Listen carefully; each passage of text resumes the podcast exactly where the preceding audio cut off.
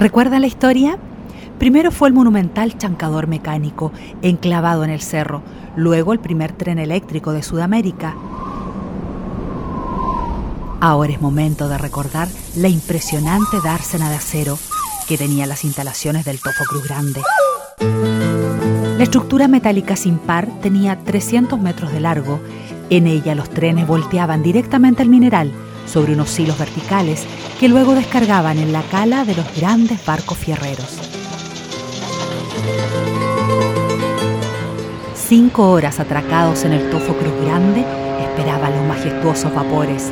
Cinco horas en que la dársena de acero llenaba sus entrañas con hierro tofino, que luego viajaría 40 días hasta su destino final en Estados Unidos.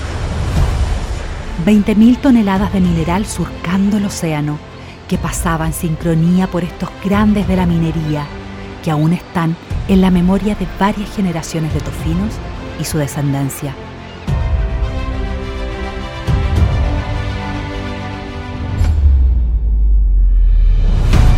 En la región donde todo comenzó, CMP y Mi Radio presentaron Memorias de Tierra Minera, una mirada a la minería regional, desde Domeico hasta hoy.